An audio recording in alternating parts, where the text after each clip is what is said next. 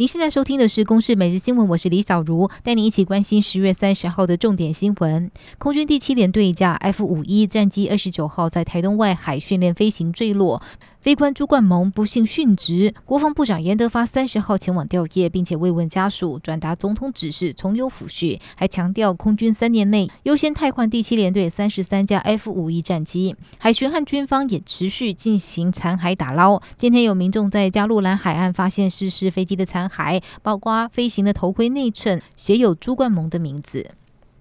中科院飞弹试射，其中屏东九鹏基地多次将最大弹道高度标注为无限高，引发关注。不过十月公告二十八号及三十号的无限高试射都没有发射。今天早上基地山区还被发现出现了两次异常白烟升起，中科院并未对外说明原因。而共机也持续侵扰西南空域，今天上午八点多起就三度进入西南空域，遭到我空军广播驱离。公费流感疫苗目前已经接种四百七十五万剂，而卫福部机关署今天再度公布，国内又有三名接种流感疫苗后死亡个案，三人分别接种国光、东洋及赛诺菲。机关署表示，这三例接种后死亡的个案比较像是本身就有的疾病病程，研判与流感接种关联性不大。若家属想要申请预防接种受害，卫生单位也会给予协助。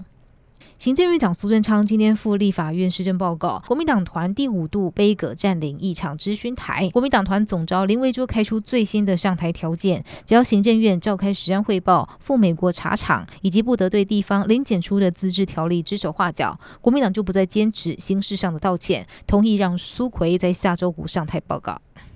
长荣大学马来西亚籍中性女大学生二十八号晚间被梁姓男子勒杀。其实高雄警方二十九号已经逮捕嫌犯，而除了这一起勒杀案，嫌犯也认罪，上个月也曾在同一地点附近强掳另一位女学生未遂。由于中性被害人的父母急切想来台认尸，但因为防疫有入关居家检疫十四天的限制，指挥中心已同意要启动类外交泡泡模式，让被害人家属可以快速入境。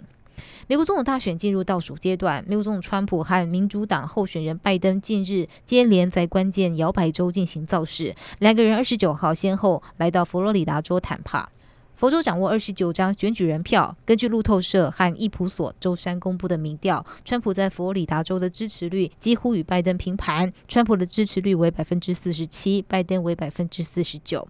以上由公视新闻制作，谢谢您的收听。